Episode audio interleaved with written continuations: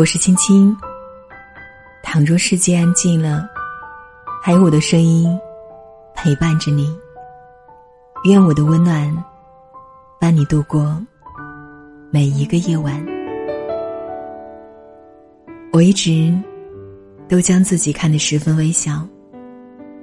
我一直都知道，每个个体都有自己的经历，而这些。就足以让我去仰视，去尊重。有一个作家公益人，名字叫做季慈恩。对他的了解并不是很多，新浪微博关注度也不是很高，百度搜索也没有找到更多关于他的介绍。只是在前段时间看了一个他的演讲，名字叫做《我已活在意义中》。不再需要追寻。看完以后，内心有一种微微的颤抖。我想要和你分享这篇文章，一起来听。我叫季慈恩。我一直觉得，人应该有两个名字，一个是父母取的，代表了。他们对我们的期望，一个是自己取的，代表了我们对他们期望的回馈。所以，我为自己取名为季慈恩。我非常纪念，在我生命中，我收获和付出过的慈悲与恩情。他曾经改变过我的生命。我到目前的生命。分为两个部分。二十岁之前和二十岁之后，和所有人一样，又不完全一样。那一年，我最好的朋友得了肝癌。因为他在荷兰留学，所以他也很自然的知道，在荷兰安乐死是合法的。为了让我签署安乐死同意书，他拒绝打杜冷丁。刻意在我面前表现出肝癌是如此的摧毁着他。他每天疼的时候，咬自己的胳膊，一直到把牙咬掉。这时，他才告诉我，他想我为他签署安乐死同意书。他求我，他求我放他一条生路。当年虽然我小，但是我知道。此生，我能为他做的最后一件事就是放他走。于是，在万般无奈下，我狠心为他签署了安乐死同意书。而这个决定，也因此改变了我的后半生。那天的云是否都已料到？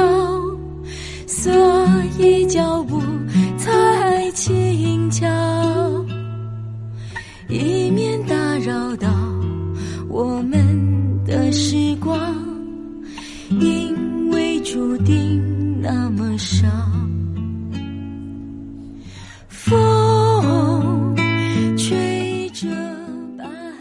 那年我十九岁，对这个世界一无所知。我以为所有人都会理解我，可是不是。在他的追悼会上，很多人问：为什么他这么快就去世了？应该还有几个月的。知情的人说：“是我签署了安乐死同意书。”于是那可怕的一幕上演了，我至今都无法忘怀。他们说是我杀了他，他们说我一定会得到报应，他们说我忘恩负义。他们说我是杀人犯。一个人，两个人，最后几乎是所有人都对我进行谴责。在此之前，我每天都在哭。用医生的话来说，这是一个人遇到这样事情的正常反应。可是从追悼会后，我就再也没有说过一句话。不是因为。他们说的是对的，而是我已无力去面对这个早已坍塌的世界。自我封闭，成了我保护自己的唯一方式。我每天都躲在屋子里，不和任何人打交道，不和父母说话，只是每天坐在地上，问自己，问老天，为什么是我？那一年，我被确诊为 PTSD 创伤后应激心理障碍。就这样，一句话都没有说的日子，过了一年。直到有一天，在没有任何好转的情况下，我当时的心理医生冒险带我去了一个地方，那就是孤儿院。走入孤儿院的第一眼，就看到一个小女孩。他用一双硕大的眼睛盯着我，虽然我还是没有说话。但是那双眼睛，真的融化了我。后来保育员阿姨告诉我，那个女孩是在自己三个月的时候被遗弃的，有个阿姨捡到她，一直养到她五岁，后来实在养不起，才送到福利院。所以她很孤僻，不说话，一个人静静的坐在地上，一个人玩，不去争。不去抢。不知道是因为我们当时的境况很像，还是因为缘分。他喜欢坐在我旁边，什么都不做，什么都不说，就是乖乖的坐在我的旁边。我也不说什么，看见他就笑。我们像是两个被这个世界抛弃的孩子，坐在一个安全的地方。什么都不做，什么都不说，就是坐在一起，就觉得自己是安全的。从此，我情系此地，每天都来孤儿院，只为了这个小女孩。我开始慢慢的打开自己，虽然有好转，但是心里的疾病依然存在。心理医生。要求我一周去就诊三次，每次都只做一件事，去复述整个事情。那时才是最疼的。你要把你好不容易隐藏起来的东西撕开来看。我要面对空荡荡的房间，去回忆我知道他患有肝癌，即将要离开这个世界时候的感受。我要说。我是多么不情愿又不得不签。讲的第一次，我就受不了了，因为太疼了。疼的时候，我就坐在地上撞暖气管。所以那段时间，我头上都缠着纱布。第二次，我对医生说：“不，我不继续了。”那一年，我外婆。每天都会爬六层楼来看我。那天，她爬楼的时候摔了一跤，我躲在门缝里看她的样子。顿时，我突然发现，妈妈的头发瞬间白了好多，外婆也老了很多。我狠心关上门，然后我问自己：我真的只能如此吗？我真的？只能让家人一生都面对这样的我吗？我想不是的。于是，我咬着嘴唇，忍着其实已经掉下来的眼泪，给心理医生发了一条短信。我说：“我要好起来，我去治疗。”就这样，我逼迫自己再次走进心理医生的办公室。去面对我自己的伤口，一次又一次的复述，一直到最后一次。我已经复述了五个月。那件事，我讲了三五十遍。当我去北京德胜门的精神鉴定中心做鉴定的时候，鉴定师说：“你真是个奇迹，这么短的时间就恢复的这么好。当我拿着那张盖了已康复的章的单子时，我哭了。哪来的奇迹？这都是我付出了血的代价。所以，当孤儿院的那个小女孩越来越开朗、越来越快乐的时候，旁人说是我救了他。可是他们不知道，其实是他救了我。于是我决定，我要收养他。我认为，只有在我身边，他才是安全的。就这样，我陪伴他走过了很多年。等待我符合收养年龄，可渐渐的，我却发现，爱与我想象的不同。以前我认为，我一定要收养他，只有我才能给他幸福。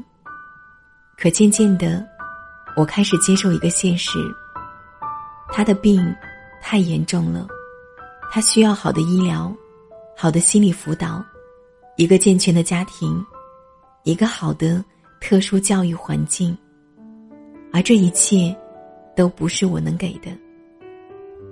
于是我开始帮他寻找收养家庭，最终有一对善良的美国夫妇愿意收养他。而他们家其他的孩子都已成人，他们会对他呵护万分。我想，这是他最好的归宿。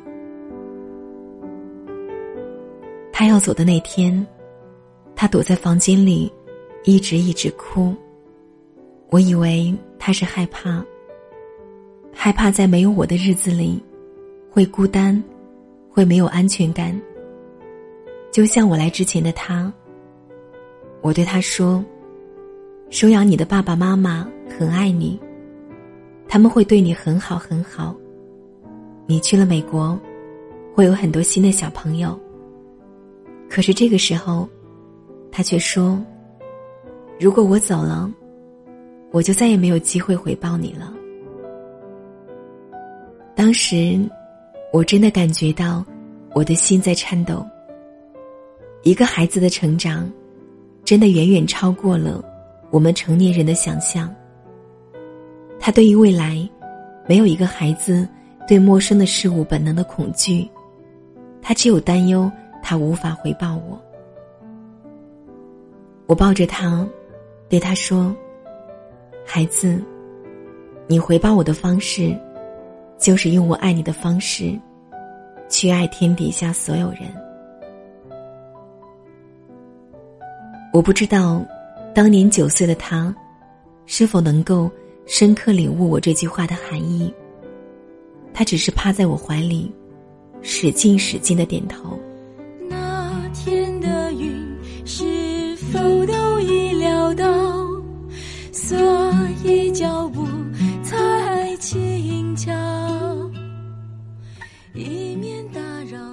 去年，他又跟随他的养父母回到中国。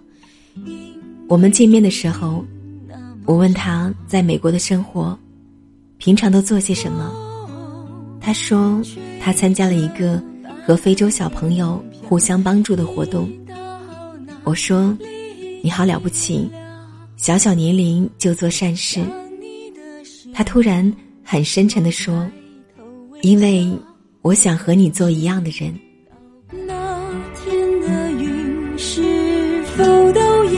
已料到，所以脚步才轻巧，以免打扰到我们的时光，因为注定那么少。这些年，有很多人问我，我在孤儿院都做什么？其实，人与人之间，能有多大的恩惠？我什么都没有做过，我不过是在用我的力行去告诉他们，他们长大以后应当去做一个怎样的人。但是我没有做过任何一件所谓伟大的事。这个世界并不存在伟大的事，只能用伟大的爱去做微小的事。我害怕赞扬，并不是谦逊，是因为赞扬让我觉得理亏。因为我所做的一切都是为了我自己。首先是因为这件事给我喜悦，只不过同时也给别人带来了一些益处，而这种益处被外界所放大。其实，最终的受益者依然是我自己。所以现在，我想来说说人生的意义。这是很多人都在追寻的问题，而也有很多人觉得我一定是知道答案的那类人。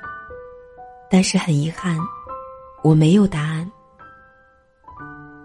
现在，我想问你们：光明是什么？你可以用语言叙述给我听吗？我相信。大多数人同样没有答案，是因为我们从来不需要知道答案，因为我们就生活在光明中。那么，什么人会有答案呢？盲人。如果你现在问一个盲人光明是什么，他一定会给你一个解释。可是，他并不知道光明是什么，因为看不到。才会想要知道。那么人生的意义呢？我已活在意义中，不再需要去追寻。所以，如果硬要给人生加一个意义的话，我想是这样的：人生的意义，就是在解决自己内心的困惑。当你的内心没有困惑的时候。你根本不屑去知道人生的意义是什么。我很感激所谓的苦难与不幸，它让我完成了人生的终极使命。知道我是谁，我来到这个世界来做什么？我想，这比追寻人生的意义更有意义。我也很感激这个讲台。他让我和我的过去正式的握手言和。